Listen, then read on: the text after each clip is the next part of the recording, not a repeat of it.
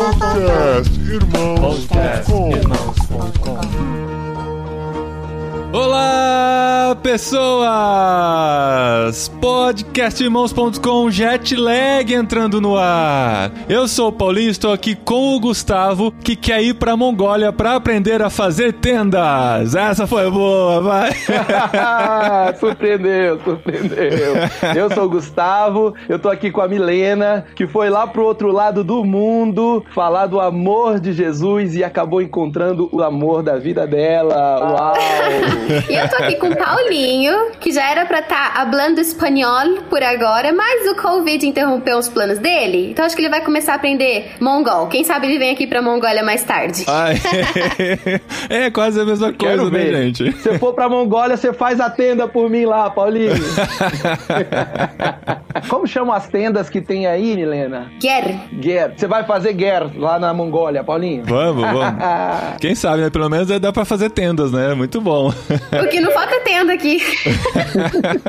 Olha que legal, gente. A gente foi pra Mongólia nesse jet lag. Aqui, 11 horas de jet lag. 11 horas de diferença no fuso horário. E assim, quando a gente imaginava, né, conhecer a Mongólia, a gente conhece muito pouco da cultura, do país mesmo, assim, né? Quando a gente tem informações da Ásia, dificilmente a gente recebe informações da Mongólia. Mas a gente vai conhecer com a Milena hoje aqui, que está lá do outro lado do mundo para conversar com a gente e contar o que fez ela sair aqui do interior de São Paulo para parar na Mongólia. Tanta gente saindo do interior de São Paulo, hein, Paulinho? Então. Vai sobrar ninguém no interior de São Paulo. A gente só entrevista gente que saiu do interior de São Paulo. Não, que e que o pior, isso? cara, é que o interior de São Paulo é o melhor lugar do Brasil para viver. Eu não sei porque as pessoas querem sair daqui.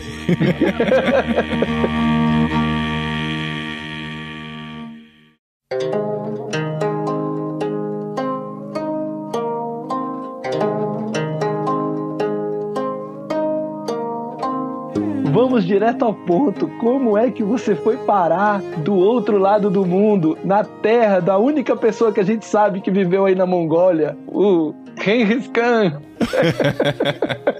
O papo ele vai ser bem longo aqui. Me deram permissão para ter uma conversa bem franca. A gente quer detalhes. Beleza, fechou então. Eu sou jornalista, gosto muito de, de contar história, então acho que não, não vamos ter problema. Vamos lá, a gente precisa voltar para 2016. 2016, finalmente eu tava me formando na universidade de jornalismo aí no Brasil. Os meus planos eram terminar minha graduação e voltar para os Estados Unidos, onde eu tinha morado anteriormente. Você começou a graduação no Brasil, fez uma pausa, morou nos Estados Unidos e voltou para finalizar, é isso? Foi isso mesmo. Eu comecei a universidade em 2010, com 18 anos, e eu já dava aula. Aliás, eu comecei a dar aula de inglês na metade do ano. Então, ainda no meu primeiro ano de academia, eu comecei a dar aula de inglês. E eu queria aprimorar o meu idioma, como eu tava dando aula daquilo, eu nunca tinha vivido fora. Então, eu pesquisei, achei um programa legal de intercâmbio, de. como se fosse babysitting e também de estudo. Mas é o au pair, o famoso au pair? Esse. Tá. Esse mesmo, o au pair. É um programa muito show de bola para quem não conhece. Você vive com uma família, é considerado o irmão ou a irmã mais velha ali da casa e você vive com eles oferecendo o seu trabalho com as crianças ou adolescentes, quem sejam, mas você também estuda. Então é bem legal para quem ainda é novo, tá naquela fase de se descobrir, de saber o que é da vida. E eu já sabia o que eu queria, eu só queria melhorar meu inglês. E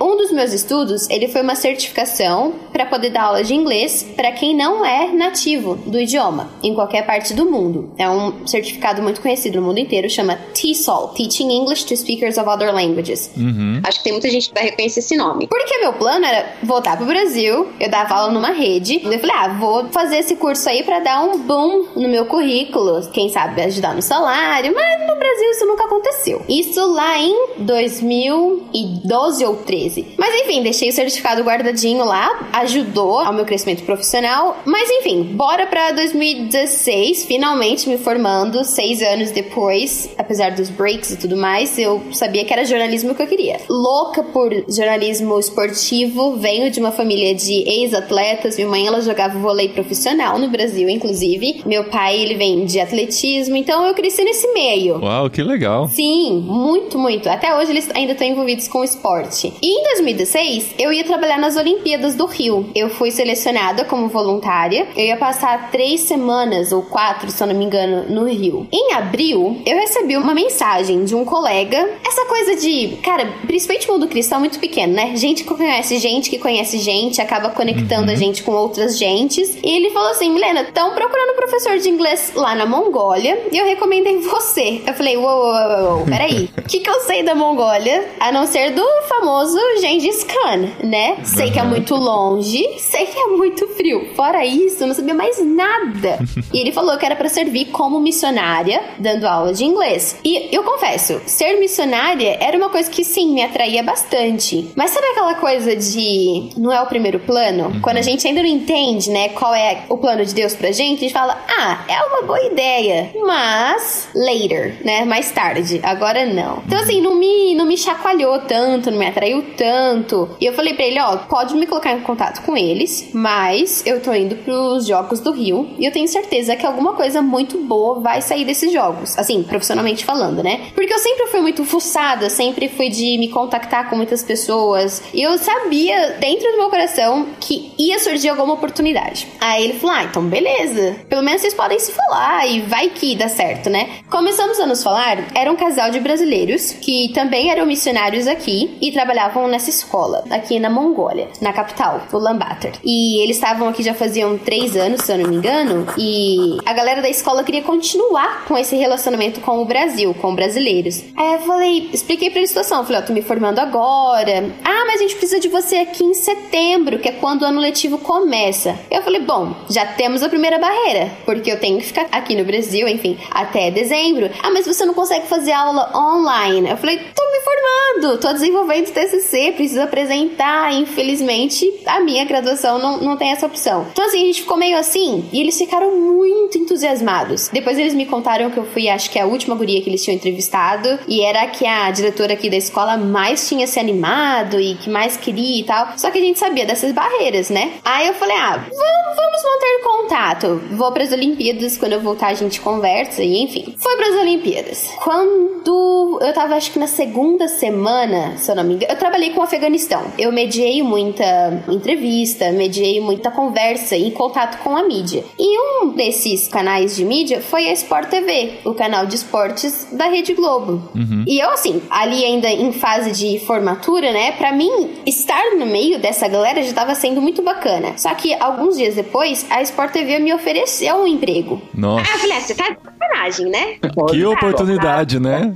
Demais. Aí eu falei, ah, era isso aí, era isso aí que eu queria. Vou me formar, já vou arrumar as minhas malas e vir pro Rio. Era pra trabalhar no Rio, inclusive. A oferta era pra trabalhar na produção de um programa. Eu Atleta, se eu não me engano, que chamava. Minha mãe tava trabalhando nas Olimpíadas, inclusive, ela tava com a Argentina. Ela é paraguaia, fala o espanhol perfeito. E eu consegui, de última, inscrever ela e ela foi pega. Então, ela nunca foi para as Olimpíadas como atleta, que é o sonho de todo atleta, né? Mas ela foi para poder. Como tradutora. que legal. E foi a experiência da vida dela. Foi bem legal participar disso junto com ela. Falei para ela, depois eu liguei pro meu pai que tinha ficado em Presidente Prudente, de onde a gente é. Expliquei para ele que tinha acontecido. Pô, felicidade total, né? Todo mundo super empolgado. Nossa, que legal. E até que, alguns dias depois, eu trabalhava basicamente dentro da Vila Olímpica. Para quem não conhece, a Vila Olímpica é a casa, né, dos atletas. Sim, no sim. Rio de Janeiro era uma estrutura enorme, como um, um condomínio de vinte e tantos prédios. Então, enquanto os atletas não estivessem em competição, eles estavam ali, se alimentando, ou indo ao médico, ou indo pra academia, enfim. Então, ali, cara, a gente conhece muita gente. A gente tem a oportunidade de ter um contato próximo com atletas, assim, que a gente só vê na TV e que a gente lê sobre na internet. Conheci Usain Bolt, bati um papinho com ele bem rápido. Dois atletas que eu sou, assim, muito fã, que são o Djokovic, Uhum. ele é tenista sérvio, e o Rafa Nadal, também tenista espanhol. Dentre outros, alguns atletas da NBA. Caramba. Então, assim, foi uma oportunidade muito incrível. Só que aí, nesse meio, todo mundo tem que se vestir lindamente pra poder mostrar os patrocinadores. Então, assim, era França ali com Lacoste de cima embaixo, era Alemanha com Adidas, era uma coisa linda de se ver. Inclusive, assim, principalmente pra quem gosta, né, de esporte, isso é bem atrativo. Aí eu indo me alimentar no almoço, eu passei por esse grupo que tava sem vestir, assim, nada de patrocínio. Falei, caramba! E eles tinham, assim, os olhinhos puxados. Só que, como uma boa ocidental, eu não sei diferenciar muito os, os orientais. Uhum. Até hoje? Hoje não. ah, bom. e eu tava indo com um colega e eu fiquei curiosa. Assim que eles passaram, eu li nas costas dele o quê? A pergunta que vale um milhão de dólares. O quê? O quê? O quê? Mongólia! Obviamente! Não tinha como ser outra coisa. Mongólia! E, cara, olha, se eu pudesse mostrar pra vocês, eu tô arrepiada. E todas as vezes que eu conto essa história, eu me arrepio. Ela é muito forte pra olha. mim. Não importa quantas entrevistas eu dê, sempre que essa história vem, ela me toca muito, me toca muito. Que legal. Eu cutuquei assim, meu colega, eu falei, Mongólia! Ele falou assim e daí, né? O que, que é a Mongólia? Quem que se importa com a Mongólia? Eu falei, não, não, não, não, você não tá entendendo. Aí eu expliquei para ele a questão do convite da Mongólia. Você tá entendendo? Eu vou pra Mongólia. É, até então. Eu só não sei isso ainda, mas eu vou. Nossa, se eu pudesse ter visto o futuro. E eu expliquei pra ele, eu falei assim: não, eu recebi esse convite antes de vir pra cá, a gente ainda mantém contato, mas a Sport me chamou pra trabalhar pra eles. Ele, nossa, e aí, o que, que você vai fazer? Eu falei, não sei. Mas aquela conexão que eu senti naquele momento, do coração assim, acelerar, como se fosse você se apaixonar pela primeira vez, sabe? A perna treme, só de você olhar pra pessoa, o coração acelera. Eu falei, gente, era como se fosse uma mensagem de Deus ali no momento, muito instantaneamente. Aí eu conversei com meus pais, eu falei, não sei o que eu faço agora. E pra Sport TV, eu aprendi, né, que nesse grupo Globo, como é muito grande e todo mundo quer trabalhar pra Globo, se você recebe um convite e fala não, muito provavelmente você nunca mais vai receber um convite novamente. Uhum. Ou então, se você pede pra sair, muito provavelmente você não volte. E com aquilo em mente, eu falei, cara, como é que eu vou conversar com esse pessoal? Expliquei para eles a situação. E para minha surpresa, ele, principalmente o cara que eu tava mais em contato, ele foi super bacana. Ele falou assim: Milena, você não tá trocando a gente por um concorrente, né? Não, não é uma ESPN da vida. Você não tá trocando pelo mesmo meio. É uma coisa completamente diferente que você tá indo pro outro lado do mundo. Então, assim, o suporte foi muito legal. Inclusive, falou assim: se não der certo e você voltar, a gente mantém contato e quem sabe a gente ainda consiga planejar alguma coisa. Porque eu fiquei muito feliz. Muito feliz de ouvir. Uhum. Entrei em contato com a escola, falei: nossa, aconteceu isso aqui. Se vocês conseguirem esperar até dezembro, bora. Tô, tô chegando aí na Mongólia em janeiro. Ah, eles ficaram super animados e já começaram a procurar alojamento pra mim. Aí eu falei: ah, beleza, os caras estão se mexendo. Parece, parece. Uhum. Mas deixa eu só te perguntar: essa experiência nas Olimpíadas com a Mongólia foi só ver a delegação? Você nem chegou a conversar com eles, nem nada, assim? Nada. De ver eles passando assim, ok, a uns 10 metros da minha frente. Era um grupo de 3, 4, se eu não me engano. Eu não consigo lembrar de que modalidade que eles eram. Eu esqueci de pesquisar depois. Mas eles passaram assim, e foi só de eu conseguir ler a Mongólia. Quando eu li o nome Mongólia, aquela sensação. O coração já acelerou. foi uma coisa que eu nunca, confesso, nunca mais senti na vida. Nem quando eu conheci meu marido. que, que é isso? Olha, vou meditar essa parte, vou meditar essa parte. Ah, não, ele não fala português. Ele não fala português. Então, beleza, pode deixar, pode, pode deixar.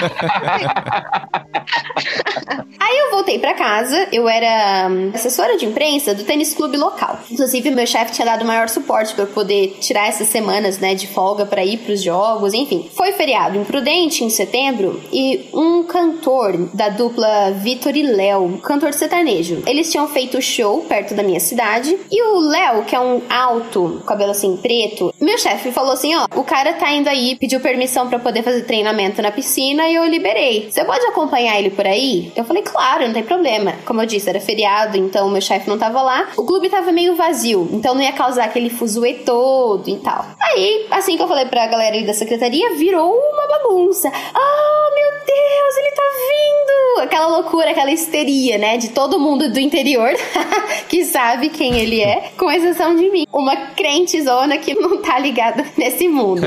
Aí eu assessorei ali ele quando ele chegou, ele foi muito bacana, muito atencioso, muito respeitoso, tirou foto com a galera ali pela secretaria. E assim, a notícia correu, então logo juntou muita gente ali na piscina e eu tive que tomar conta ali do que tava acontecendo. Ele treinou pelo, sei lá, uma hora lá, voltei para buscá-lo na saída. a gente conversou mais, a gente conversou, tipo, quase uma hora no total, entre a chegada e a saída. E ele esperando pelo táxi, ele falou, Milena, gostei muito de como você cuidou, assim, da minha passagem por aqui, de como você cuidou da galera toda que tava vindo para poder tirar foto e tal. Tô procurando alguém nesse perfil aí para trabalhar comigo.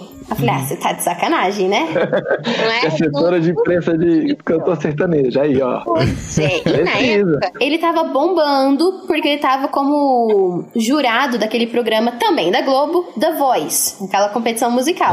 Aí eu falei, aí ó, mais uma oportunidade pra eu estar ali no meio da Globo de alguma forma, né? Será que é Deus me mandando uma mensagem? Aquele monte de pergunta que a gente começa a criar. Eu falei, caramba, e aí, né? O que, que eu faço agora? Aí ele falou assim, me manda seu currículo por e-mail e a gente mantém contato. Dia seguinte eu não trabalhava, fui pros jogos também e de repente uma mensagem no meu WhatsApp de um tal de Léo Chaves. E era um áudio, eu falei, preciso ouvir, preciso ouvir. Será que é ele? E era ele. E enfim, a gente começou a conversar, falei pra ele que eu tava em conversa com uma escola na Mongólia. Só que assim, eu fui para os jogos, eu voltei na primeira, segunda semana de agosto, se eu não me engano. E assim que eu confirmei pra escola, eu falei: ah, agora o segundo passo e o mais importante são as passagens. Eles iam me enviar os tickets online e aí sim eu teria a confirmação. Pô, tô indo. É 0% de dúvida, tô indo em tal dia, vou me planejar pra isso. Só que eles eram muito lentos. E eu fui entender que a Mongólia até hoje ela é muito lenta pelo background nomádico, né? Que até hoje ainda é muito forte. Por causa das tendas. É, entenda como tenda. Vou nessa casa. Quando que você vai? Ah, antes do pôr do sol. Antes do pôr do sol, meu querido, são muitas horas, né? Então ainda tem essa coisa de nem tanto planejamento, deixar pra última hora, que a gente, pelo menos eu, nunca consegui lidar. Eu falei, caraca, esse povo tá interessado em falar. Inclusive, conseguiram uma professora pra me cobrir até o final do ano. Então, assim, tava tudo aparentemente ok. Eu falei, cadê minhas passagens, né? Nada. E eu cobrando, não cobrando, mas em contato com o Rodrigo, que era o pastor que tava aqui. Falei, e aí, o que, que eles estão falando sobre passagem? Tem data, tem previsão? Não, a gente tá trabalhando nisso, mas ah, eles são meio lentos, é assim mesmo. Aí eu falei, não tô podendo também brincar com o meu futuro, né? Já falei não pra Sport TV. E eu falar não pro Léo e depois a escola falha também? Aí eu termino minha faculdade, vou continuar aqui no interior de Prudente e não é bem o que eu quero, né? O Léo de repente sumiu, parou de responder as mensagens. Eu vi que ele tava bem ocupado com gravação do programa, fazendo show também. Falei assim: ah, tem que respeitar o cara, querendo ou não, ele é uma celebridade, ele tem uma vida que a gente nem entende, talvez, né, de quão corrida possa ser. Eu tava tão assim, angustiada, acho que todo cristão já passou por isso, né? Encontra um aparente desafio, tudo que a gente mais quer é poder tomar uma decisão e a gente não sabe o que fazer, a gente não sabe qual caminho seguir. E Eu eu, acho que todos os cristãos já passaram por isso, mais de é? uma vez. Quem não tá passando por isso, fica calado neste momento. vai passar. Paulinho, você ficou calado, não é possível. Não, é que eu tava, tava no mudo aqui só. Aí eu, foi aquele estalo que me deu de por que que você tá sofrendo com isso se o futuro pertence a Deus, né? Meus pais, eles já tinham tido a convicção antes de mim de que era pra eu ir. Aquela sensação toda que eu tive na Vila Olímpica, só de ver os atletas mongóis foi muito forte. Então, meus pais orando sempre também por essa questão, eles tinham essa convicção mais forte do que eu, de que era pra eu ir. Caramba, isso é muito impressionante, Milena, porque os pais são os mais resistentes, geralmente, né? Sim, Pois é, raro, né? Exato. Tem uma coisa bem interessante na história que você contou. A sua mãe é estrangeira. Então ela já tinha vivido essa experiência. E isso provavelmente facilitou a sua ida para os Estados Unidos, a sua experiência, tudo que você viveu e tal. E isso foi abrindo portas, né? E agora sim, né? A gente vai chegar no final dessa história, mas você tem mais uma família transcultural ainda na história, né? Que as coisas vão passando de geração em geração. Isso é bem verdade. A minha mãe sempre falou que os filhos são criados pro mundo. Graças a Deus, meus pais têm essa visão de que o mundo é muito grande pra gente ficar parado no mesmo lugar. Então, quando eu fui pros Estados Unidos pela primeira vez, teve um chororô todo, claro, mas com muito apoio, com muito suporte, muita consciência de que os planos estavam dando certo até ali e que se algo desse errado, a gente sempre pode voltar pra casa. Então, eles têm essa consciência e graças a Deus, com o Mongólia não foi diferente. Ainda mais no contexto missionário. Aham. Eu lembro que assim que eu perdi contato contato com o Léo, eu orei a Deus e eu botei um desafio ali. Eu falei, Deus, se até o dia 30 de setembro as passagens não estiverem no meu e-mail, eu vou entender que é pra eu aceitar o Léo. Agora, se as passagens chegarem, não vou discutir. É o Senhor me mandando para lá, independente de qualquer coisa que ainda possa surgir no meio do caminho, né? Uhum. Aí descansei, mas assim, foi muito surreal também essa experiência que eu tive com Deus, porque eu nunca tinha desafiado ele dessa forma ainda. Eu tinha sido noiva nos Estados Unidos. O único desafio que eu tinha enfrentado com Deus foi: eu nunca mais quero encontrar uma pessoa para eu me casar. Tô fora desse jogo de família, vou viver minha vida viajando pelo mundo. Posso sim até ser missionária, isso tinha passado pela mente, mas amor, me preocupar com isso de criar família, de casamento, tô fora. Então esse foi o primeiro desafio que eu tinha feito com Deus. A gente só pode rir, né? Quando a gente olha para trás e vê a Ai, gente bobinha. Mesmo, né?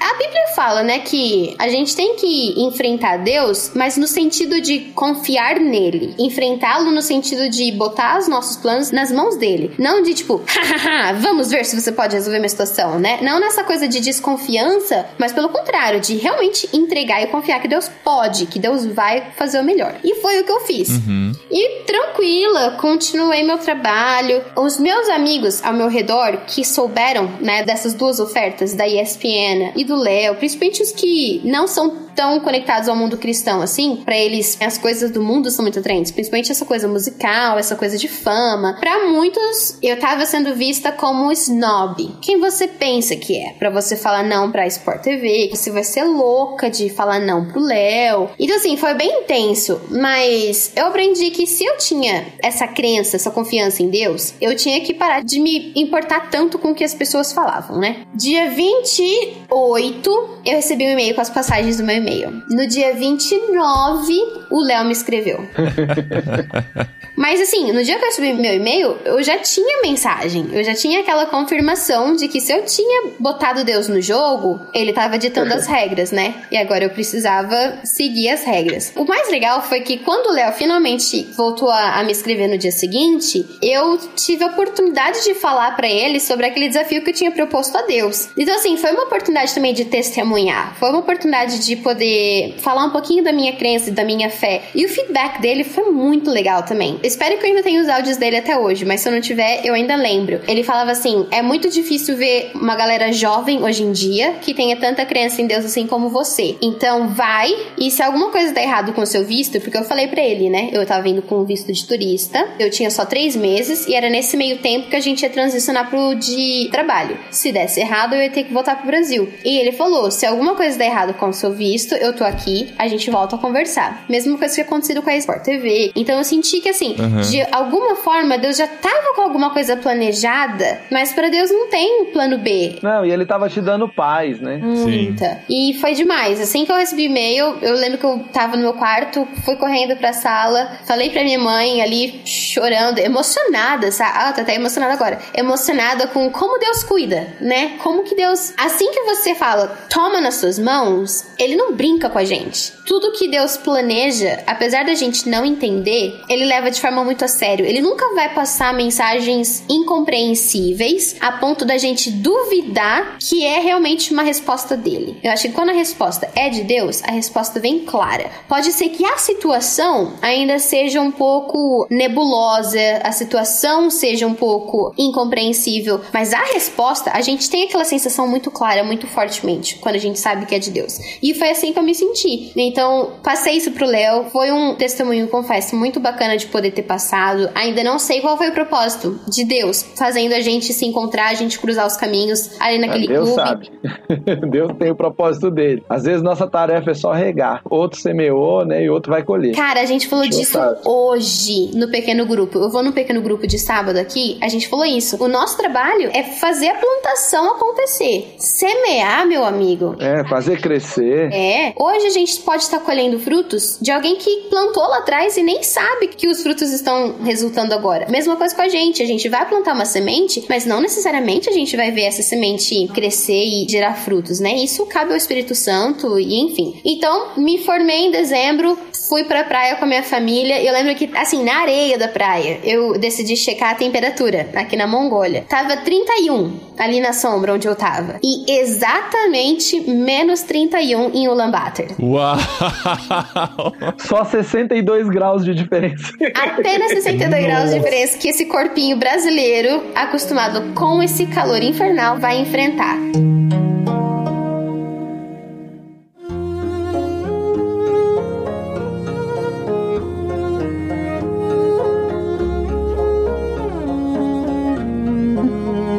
Você entendeu os planos de Deus, aceitou o desafio, fez as malas e encarou uma viagem de meio mundo para chegar do outro lado do planeta num país que você mal conhecia, sabia da temperatura assustadora no inverno e estava chegando lá para um projeto completamente novo para você. Como é que foi chegar na Mongólia? Eu sei que demoraram três dias totais para eu chegar por aqui. As passagens que eles compraram não foram nada legais. Foi uma jornada muito longa. E infelizmente eu passei pela China. Não sei porquê, mas eu tinha uma visão romantizada da China. Pô, país de primeiro mundo, um bilhão de habitantes. Tecnologia. É, tecnologia, tudo que a gente tem é made in China. Então eu tinha uma visão romântica da China. Aí calhou que era a semana do ano novo lunar deles. Então, quem tava trabalhando no aeroporto tava de muito mau humor. Podia estar em casa com a família celebrando, com os amigos, mas tô aqui trabalhando. Então, assim, a recepção deles foi muito horrível. Perdi mala. E nossa, só por Deus, o que eu passei naquele aeroporto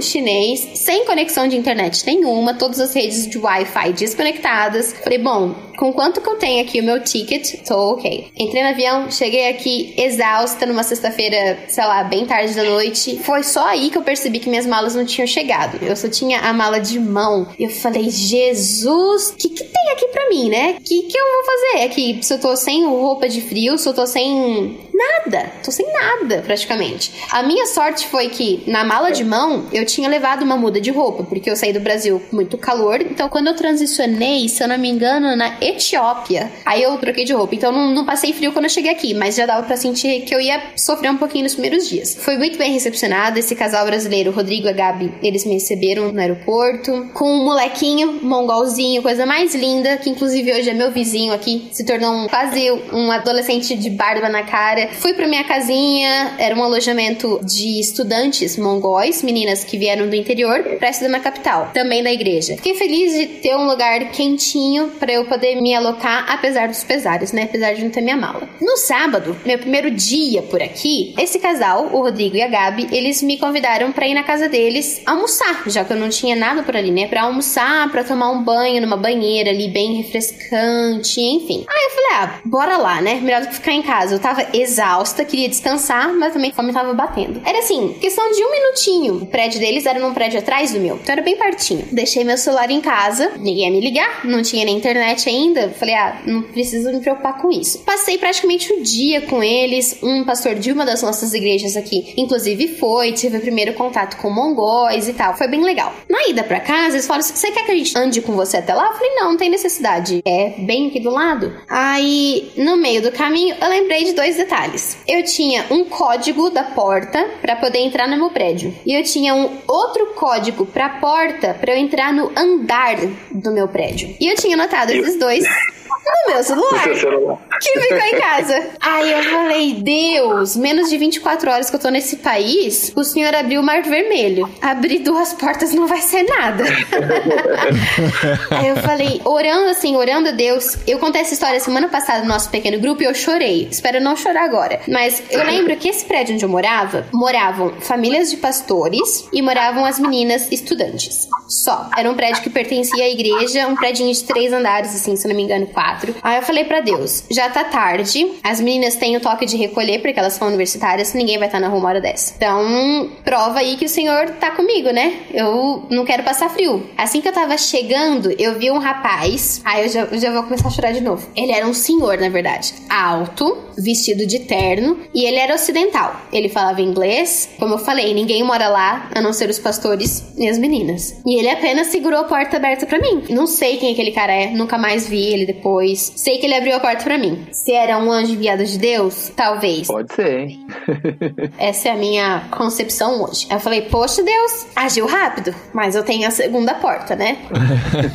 Passei pelo primeiro andar, lá o, um recado, né? Tenha certeza de trancar a porta quando sair. Não tinha notado isso no meu andar. Subi no segundo, que era o meu, mesmo recado. Aí eu olhei para aquele. Onde você digita o código, né? Um... É, é o teclado. Teclado, teclado. Teclado. Como eu queria poder lembrar o que, que me disseram, né? E eu olhava, eu fiquei ali, ninguém, não, não tinha barulho nenhum no prédio. Aquela coisa de uma voz bem clara, uma voz muito. que parece estar assim atrás do seu ouvido. Essa voz falou assim: empurra a porta. Só que assim, era muito clara, aquela coisa que você olha pra trás e fala assim: será que tem alguém por aqui, né? Não tô sozinha, alguma coisa isso? assim. Aí eu falei, é Deus brincando comigo. E dito e feito, eu empurrei a porta abriu, sem código nem nada. Nunca mais me aconteceu aquilo. Nunca mais. Não. ficou preso Preso outras vezes lá de fora. Fiquei. Não, não fiquei, não fiquei. Não fiquei porque eu lembrei o código. Eu Ah, fiquei o presa código, quando, quando Mas toda vez antes de digitar o código, você dá uma empurradinha pra ver se tá aberto, né? É, eu falei, vai que, vai que não foi Deus, né? Vai que é um problema na porta. Mas não, cara, não era. Literalmente, eu fiquei presa pra fora quando a trinca do código era fechada manualmente por dentro. Aí sim, a quem tava por fora não conseguia abrir. Mas essa coisa de empurrar a porta e entrar, nunca mais.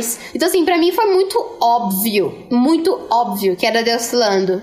Ah, você duvidou que eu abri o Mar Vermelho e nem abri duas portinhas pra você, né? E outra, eu te trouxe pra cá, eu vou cuidar de você. Como se fosse um pai, né? Que fala, vai ficar tudo bem, eu tô aqui. Nas minhas primeiras 24 horas de Mongólia, Deus se fez presente de uma forma muito forte. E é uma coisa que me emociona até hoje, porque eu passei por tanta dificuldade até então. A viagem é longa, a viagem é cansativa, é cheia de expectativa, e elas vão se frustrando a cada milha andada, né?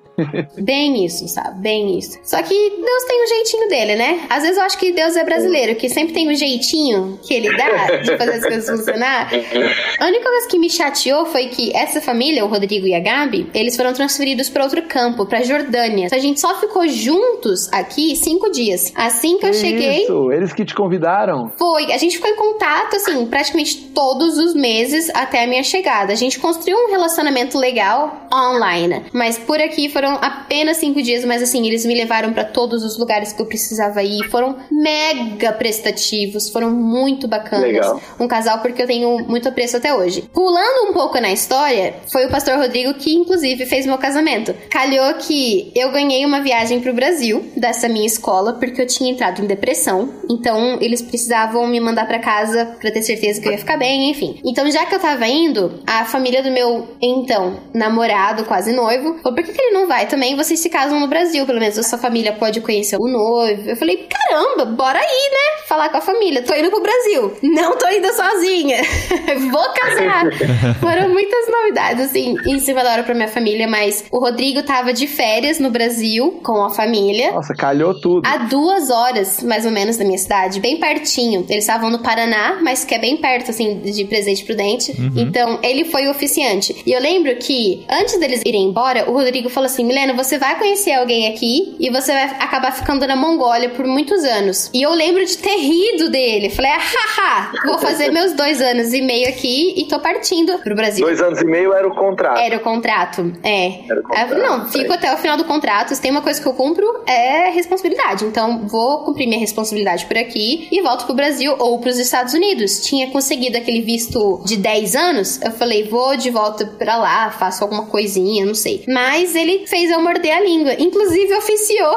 Foi o, o pastor que oficiou o casamento. casamento. Então, pra mim, a Mongólia é uma história muito espiritual. Não tem como separar o profissional do Claro. pessoal do espiritual. É uma coisa só. É uma coisa só que Deus interligou tudo muito misteriosamente. Que legal. E é interessante que eu sempre falo aqui no podcast que quando alguém tem um contrato internacional de trabalho, esse contrato é sempre de dois e três anos, nunca passa disso. E aí o seu era de dois anos e meio, então por enquanto tô acertando aí na minha média. Então o seu plano era ficar dois anos e meio e nesse meio do caminho você conheceu o seu marido. Hoje o meu marido, é, o nome dele é Boyan Deligir. Os nomes mongóis eles são bem longos, geralmente a junção de dois nomes, e eles acabam reduzindo pra um nickname, pra um apelido. O apelido dele é Degi. Então, Degi. eu tava na mesma igreja oito meses, e de repente chegou esse cara que assim, eu nunca tinha tido atração nenhuma por asiático, não assim de forma preconceituosa, mas não me atraía fisicamente, emocionalmente, pra um relacionamento, não me atraía. Mas assim que eu bati o olho naquele cara, assim, o cabelo penteadinho, bem cortado, eu falei,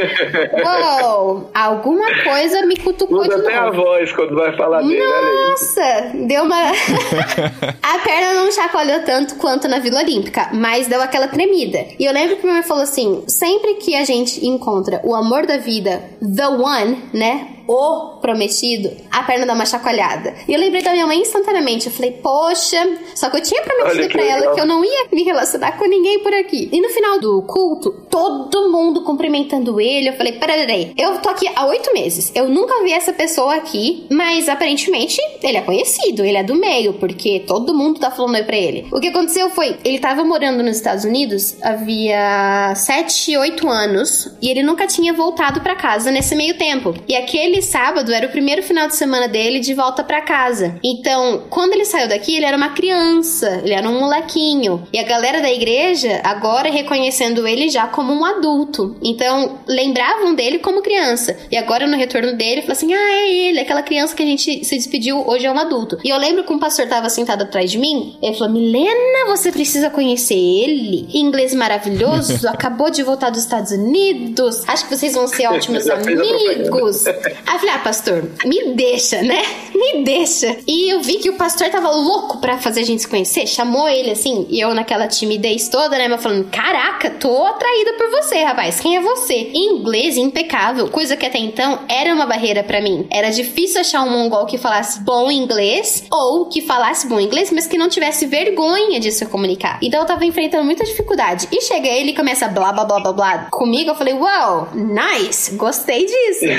Como ele ficou lá muito tempo, ele não se desenvolveu como um mongol, né? Teria se desenvolvido. A mentalidade dele era totalmente ocidental. As nossas piadas batiam, os lugares que a gente tinha ido eram os mesmos. Então a conversa ela fluía muito facilmente. Então acho que a gente acabou se apegando mais ainda. E eu orando pra Deus, falando: Meu Deus, dois anos e meio, tô indo embora. Não me envia ninguém, porque não é isso que eu quero pra minha vida. Falei pro Senhor que eu não quero me relacionar com ninguém. Só que, ao mesmo tempo que eu pedia pra Deus tirar isso de mim, aquela coisa só crescia, só aumentava. E nisso, uma outra família de brasileiros que veio pra cá, nossa, eles orando pra que desse certo. Orando pra que a gente entrasse no relacionamento. E orando pra Deus que não, não, não, não, não. Aí a gente começou a fazer trabalho de edição de vídeo pro Natal juntos. Então a gente começou a passar bastante tempo juntos. E eu era muito, muito mole quando eu ficava com ele, assim, fazendo algum trabalho. Eu falava, meu Deus, tô parecendo uma menina adolescente, né? Tô aqui com meus 20.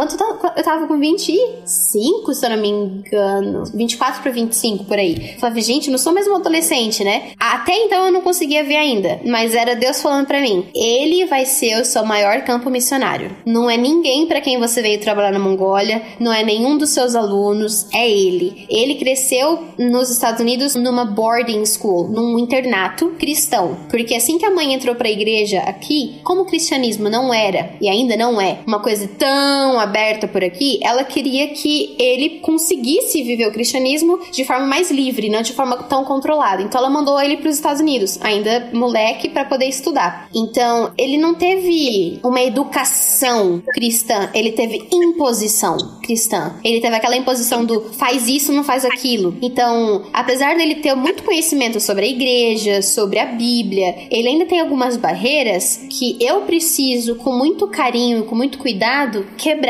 Então eu entendi que era Deus falando assim: esse é o cara que eu preparei para você, é por isso que eu trouxe você pro outro lado do mundo. Ele não, não era pra ele ter voltado pra Mongólia, era pra ele ter ficado por lá. Só que o irmão dele quis voltar e o pai falou: por favor, vem junto, pro seu irmão não sofrer sozinho, e enfim. E ele veio. Então foram quatro meses orando para Deus tirar aquilo de mim, mas ele só botava mais e mais certeza de que era para ser. Um ano depois a gente noivou, a gente se casou no Brasil, foi uma cerimônia linda na igreja onde eu cresci, com todo mundo que me viu crescer, aqueles irmãos mais velhos, sabe? Os vovós e os vovôs da igreja. Da família dele só foi ele. Só ele. A gente fez uma live pelo Facebook pra família e pros amigos aqui assistirem. Imagina, toda noiva tá nervosa. E eu ainda tive que fazer a tradução simultânea ali pra ele.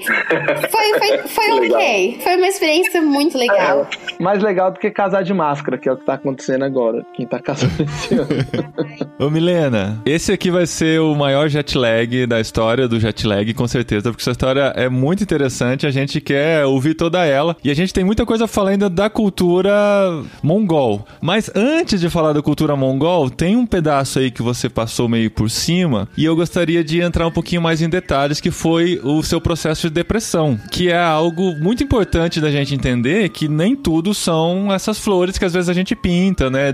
Morar no exterior, nova cultura, uh, que legal e tal. A gente sabe muito bem que existe o processo da empolgação do começo, da novidade, ai, tudo diferente, ah, aquela coisa de dois mil anos e tal. Depois vai passando um tempo, você vai começando a sentir saudade de casa, você tem dificuldade de se relacionar com as pessoas, que é o chamado choque cultural. Esse processo de depressão que você passou, que foi mais ou menos onde os, as pessoas que falam sobre isso dizem que acontece, que é depois do quarto, quinto, sexto mês, até o fim do primeiro ano, mais ou menos, que experimenta isso. Parece que foi nessa época que você viveu o seu processo de depressão. Teve a ver com esse choque cultural mesmo? Não foi tanto com as diferenças culturais, confesso. Eu sempre fui uma pessoa muito sociável, muito saudável. A gente em casa nem tinha essas caixas de medicamentos. A gente nunca teve nada em casa, porque doença não era inerente à nossa família, graças a Deus. Por aqui, eu tive muita dificuldade na comunicação, né, no primeiro ano. Os mongóis, eles eram muito fechados para conseguir falar um pouquinho de inglês. Então, a maioria dos meus amigos, eles eram da embaixada americana daqui. E, como o Gustavo comentou antes, estrangeiro tem contrato de um, dois, três anos e vai embora. Então, é uma rotatividade muito grande de estrangeiros num país pequeno, principalmente. Uhum. Até então, eu não tinha me tocado disso ainda, mas depois, em conversa com a psiquiatra, foi bem isso. Eu comecei a desenvolver uma sensação de estou ficando para trás, estou ficando sozinha. Será que eu vou sobreviver sozinha? Cadê os meus amigos? Porque você não se conectou com os mongóis e com quem você se conectava de fora. Quando estava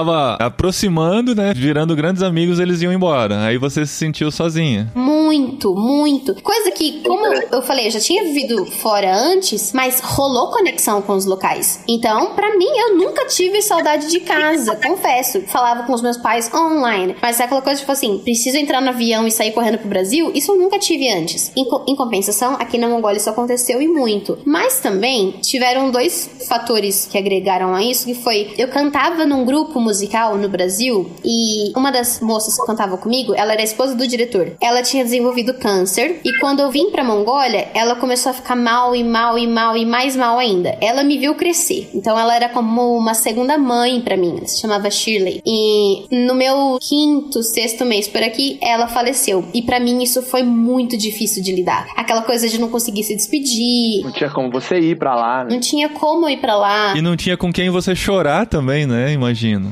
Sozinha, sozinha por aqui, literalmente. Em uma semana, duas semanas depois, se eu não me engano, um outro rapaz também na nossa igreja, saudável, muito saudável. Ele sofreu um acidente de carro e faleceu. Cara com quem eu cantava junto, às vezes também na igreja, que eu sempre vi. Então, aquilo começou a criar em mim aquela sensação de vou perder meus pais, vou perder minha mãe, vou perder minha avó, vou perder meu irmão, e eu tô aqui do outro lado do mundo, sozinha. Pânico, pânico. E isso eu só comecei a perceber. Uma família que veio pra substituir, pra praticamente substituir o Rodrigo a Gabi, foi o pastor Diogo e também Gabi. O nome das esposas era o mesmo. O Diogo, ele veio para ser o vice-diretor da escola. E parece que, se eu me lembro bem, eu fui rude com ele num áudio do WhatsApp, sem perceber. Eu sei que ele me chamou na sala dele no dia seguinte. Tá tudo bem? Eu falei, acho que tá. Aí ele falou, você foi tão rude ontem no WhatsApp, você sentiu alguma coisa diferente? Eu falei, não. Então foi ele que me abriu o olho. Falou, Milena, eu acho que você tá passando por algumas coisas aí. Ele é que te fez ver, né? Ele me fez ver. E graças a Deus, eu tive essa abertura, porque depressão, ela não é brincadeira. E muita gente tem esse entendimento de que os cristãos não caem em depressão. Se você acredita em Deus, você nunca vai cair em depressão. Cara, não é assim. É um mito, né? É um, é um mito. mito. A depressão é igual câncer, a depressão é igual uma gripe. Todo mundo tá suscetível a isso. E no meu caso não foi diferente. Eu vim como missionária, eu tinha aquele relacionamento de confiança com Deus, mas mesmo assim, os fatores externos me fizeram cair nisso. E realmente, depois, conforme o tratamento ia, a minha situação era tão crítica, tipo assim, eu olhava pros prédios e eu falava, e se eu pular? Pensamento suicida,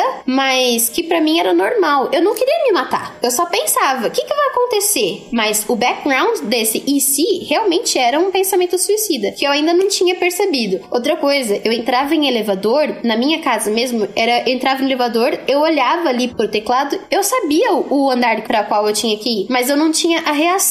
O meu cérebro ele não reagia, ele não mandava informação. Então, eu caí numa depressão muito forte, muito rapidamente. Mas graças a Deus eu tive o suporte do pastor Diogo, que me colocou em contato com uma psicóloga no Brasil. Eu encontrei uma psiquiatra mongol, que inclusive trata estrangeiros. Ela foi uma benção na minha vida. Ela me tratou gratuitamente, todas as sessões ela fez gratuitamente. A gente inclusive manteve contato, ela se tornou minha aluna depois. Então assim, foi tenso. Não foi por eu não entender o que estava acontecendo na Mongólia. Foi pela sensação de estar sozinha, foi pelo pânico de e se alguma coisa acontecer com minha família, eu tô aqui, tô longe. Então, não foi tanto de, ah, não tô gostando da Mongólia, o que acontece com muita gente. Comigo, tudo para mim era novidade indo na Mongólia, então eu tava aceitando, tava curtindo. Você ainda tava apaixonada pelo país, mas estava nessa sensação de tô ficando sozinha, estou ficando para trás. Era como se fosse um amor não correspondido. Eu falava, gente, eu tô apaixonada pela Mongólia, mas cadê o amor da Mongólia por mim, sabe? O que que tá acontecendo? Eu tô doando toda a minha vida por essa pessoa e essa pessoa não tá, aliás, tá correspondendo, mas de forma muito inversa. Então, foi bem tenso. Eu tive que fazer tratamento por um ano aproximadamente, com medicação, coisa que eu nunca achei que eu ia passar na minha vida. Aquela questão de, pô, vou criar dependência disso. Mas o tratamento maior foi encontrar uma força ainda maior que me conectasse com Deus, que me fizesse entender que eu não tava sozinha. E se alguma coisa acontecesse no Brasil,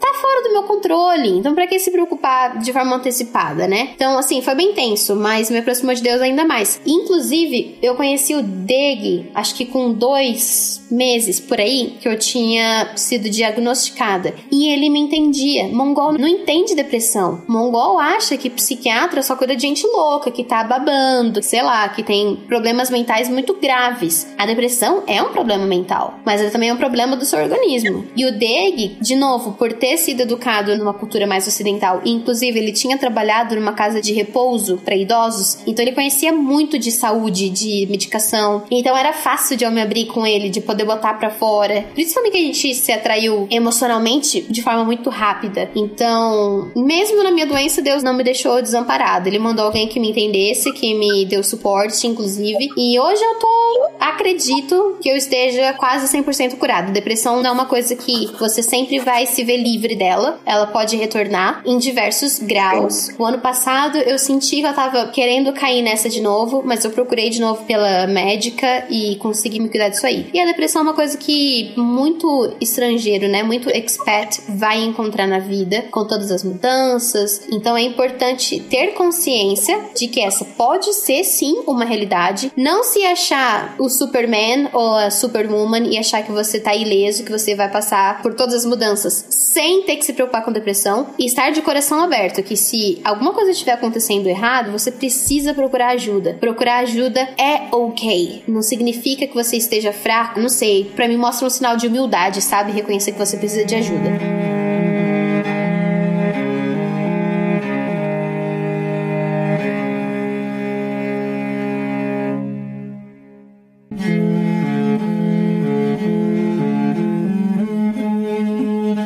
Continuando na sua história, me chamou a atenção e eu fiquei com curiosidade. Você disse que o seu esposo foi enviado pela mãe dele para outro país para ele poder ter um desenvolvimento cristão mais tranquilo. A mãe dele então se converteu aí na própria Mongólia e percebeu esse cenário. Como é que é esse cenário hoje do cristianismo aí na Mongólia? Como que você vê o cristianismo, os novos convertidos, as outras igrejas, o trabalho? Como que funciona isso aí? Ó, o cristianismo aqui, eu tava inclusive procurando antes da gente conversar para eu não passar dado errado. As religiões na Mongólia, a maior delas é o budismo, com 53%. Xamanismo, eu diria que é a segunda maior religião daqui. Xamanismo vem em segundo. O cristianismo é apenas 2,2%. 2,2% de uma população que não é grande. A população da Mongólia é de apenas 3 milhões. Um pouquinho mais agora de 3 milhões, mas 2,2% ainda é muito pouco. Não existe, eu diria, pelo menos comigo, aversão. Existe desconhecimento. Então, por eles desconhecerem, eles não são tão abertos. Hoje à tarde, no nosso pequeno grupo, a gente falou sobre isso.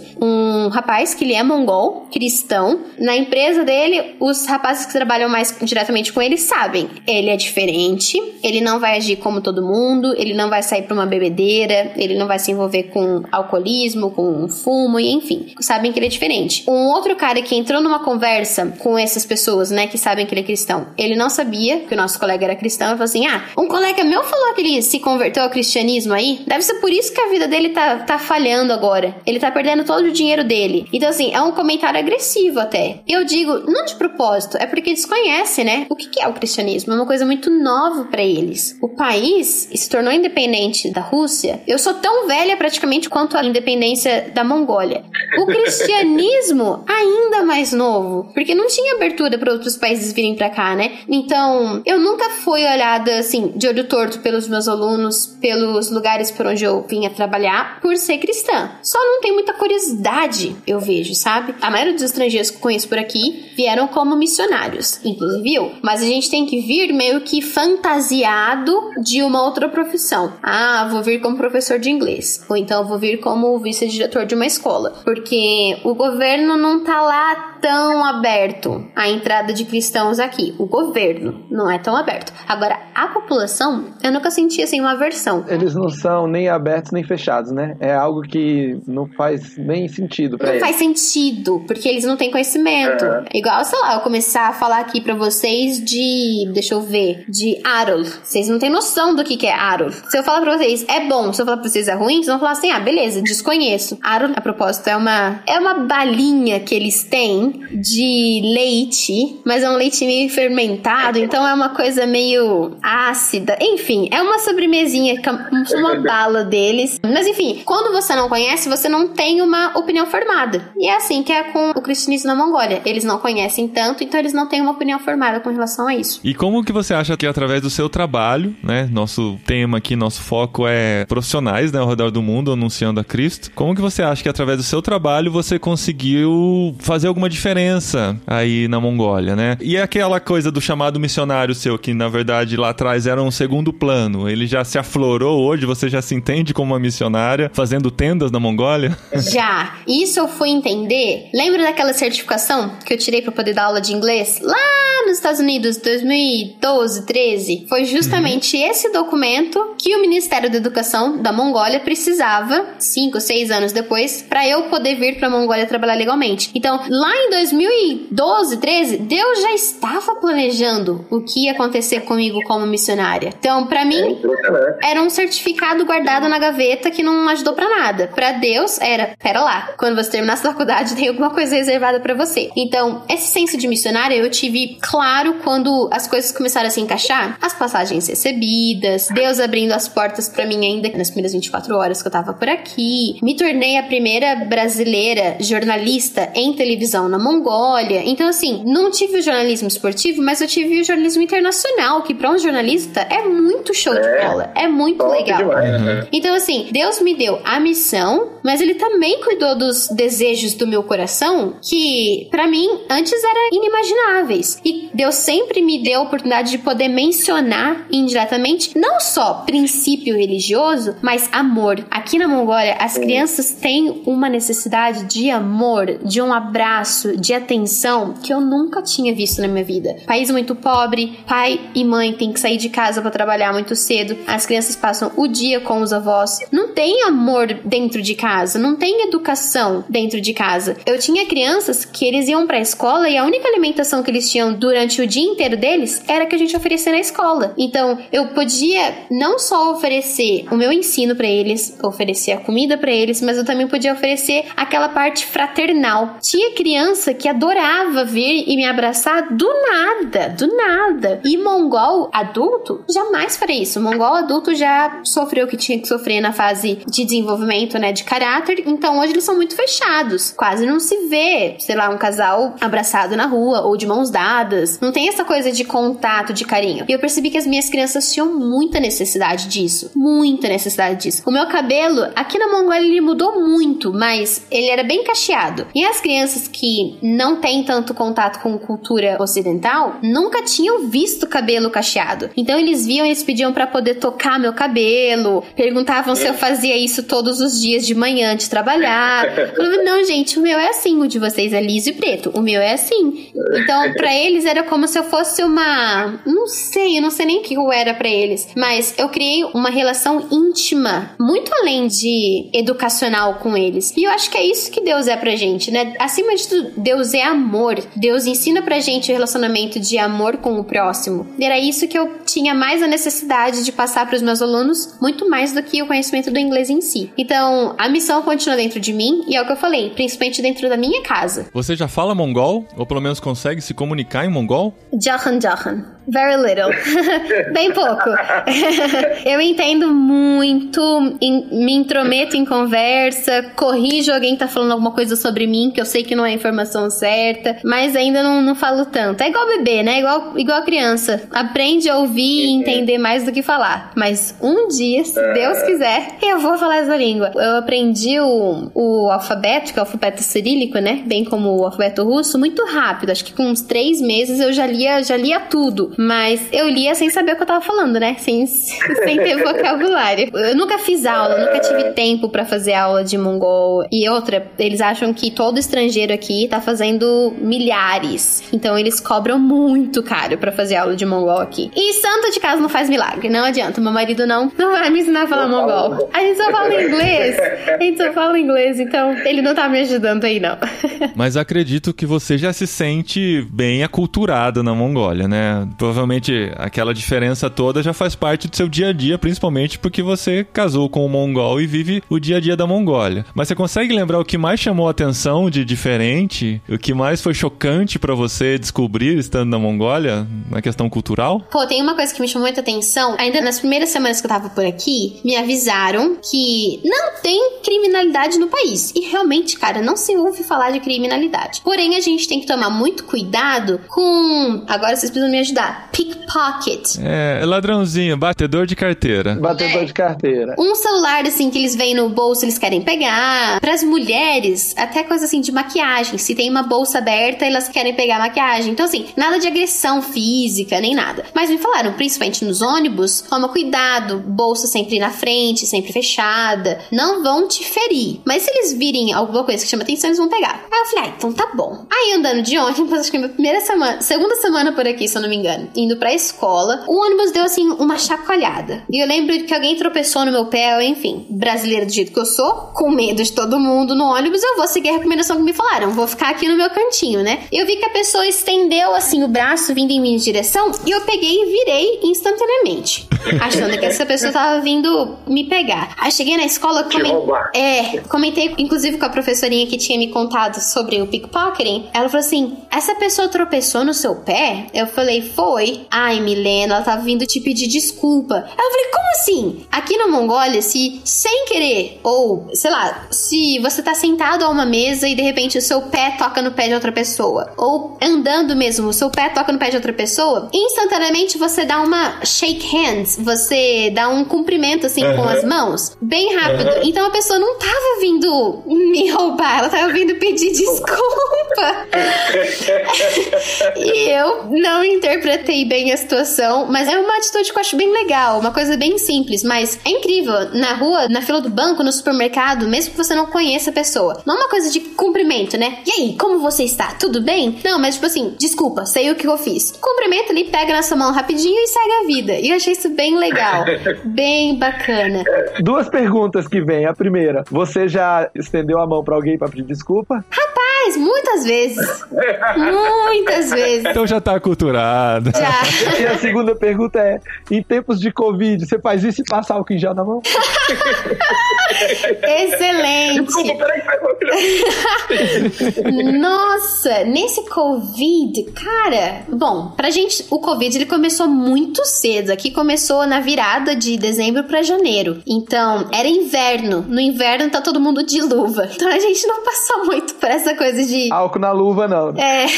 Aqui na Mongólia, nessa questão do Covid, a gente tá muito seguro. Aqui, a gente tá coladinho na China, né? Deixa eu ver exatamente o número. A distância aqui de Ulaanbaatar, onde eu vivo, né, a capital, pra Wuhan, o epicentro, né, de tudo ali na China, é a distância equivalente de São Paulo, capital, pra Maceió. Então é muito perto. Quando tudo começou, diferentemente, por exemplo, do Brasil, países europeus, a gente não tinha informação nenhuma, a gente não assistiu ninguém passar por isso primeiro. A gente foi sofrendo e aprendendo conforme tudo acontecia. Lembre que assim que anunciaram em janeiro por aqui, eu desesperei. Eu falei pro Deg, não quero morrer na Mongólia, bora pro Brasil. Comecei a entrar em contato com uma galera no Brasil, falei assim, viu, como é que tá de emprego por aí? Quero voltar. Inclusive recebi algumas ofertas, porque assim, foi desesperador, foi desesperador. Nossa, Mas o imagino. governo agiu muito rápido. Ainda em janeiro, suspenderam as aulas. Em fevereiro, fecharam as nossas fronteiras. A gente faz fronteira terrestre com a China e com a Rússia. Fecharam. É uma big fronteira, né? Não é?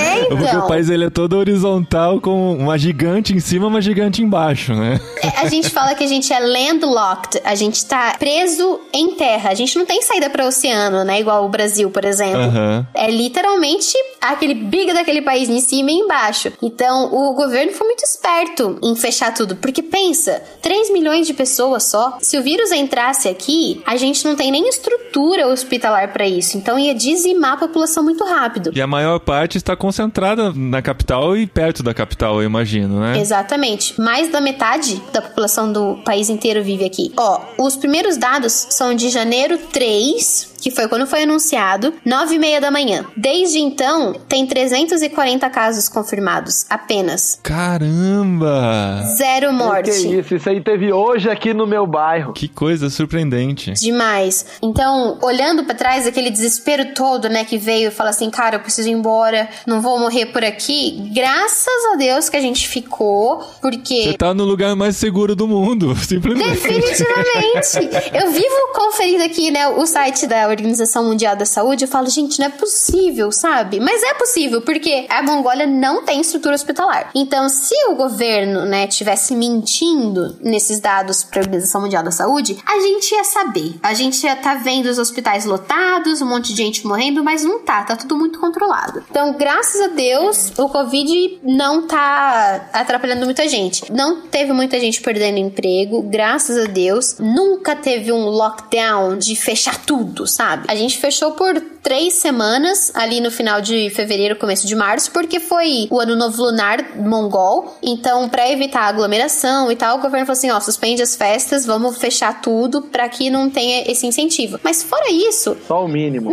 mínimo. Hoje a gente nem usa máscara mais na rua. Todos esses 340 casos, eles são importados, ou seja, o governo tem trazido o mongol de fora, que morava em outros países, repatriando eles, né, de volta pra casa. Quando eles vêm pra casa, eles ficam 21 dias em quarentena. E nesses 21 dias eles fazem quatro testes do COVID. Então todos esses casos, eles foram importados. Tem zero casos de transmissão local. Então, literalmente a gente tá seguro demais por aqui. Graças a Deus. Porque, olha, é triste, viu? Olhar assim pra situação do Brasil, minha família mesmo, minha avó, tadinha, sem poder sair de casa. Graças a Deus a gente tá ok por aqui. Poxa, que legal. Muito interessante. A gente teria milhares de outras perguntas pra fazer, Que é. é um país muito, bom. desconhecido pra gente mesmo. Mas assim, foi muito legal conhecer a sua história. Ela é muito inspiradora pra muita gente. Nessa entrega realmente nas mãos de Deus, descansar na vontade dele e saber que ele direciona e a gente só confia, né? E você experimentou bastante isso. Foi muito legal mesmo. Ah, foi muito legal conhecer a história, conversar com você, Milena. Acho que tem mais história para ser construída em conjunto. Como eu te disse, a Tente já participou de treinamento com organizações da sua igreja e a gente tem várias oportunidades de trabalho em conjunto. Um dos escritórios da Tente na Nigéria desenvolveu uma escola, porque lá na Nigéria o pessoal é nativo de inglês. Então eles desenvolveram uma escola para ensinar o TESOL, para ensinar professores de inglês. Então eles estão desenvolvendo essas pessoas e já tem professores treinados, tem uns até dando aula para os meus filhos aqui online durante a pandemia. Então tem muitas coisas pra gente fazer junto em seguida aí dessa gravação. Muitos episódios pra essa nossa temporada juntos.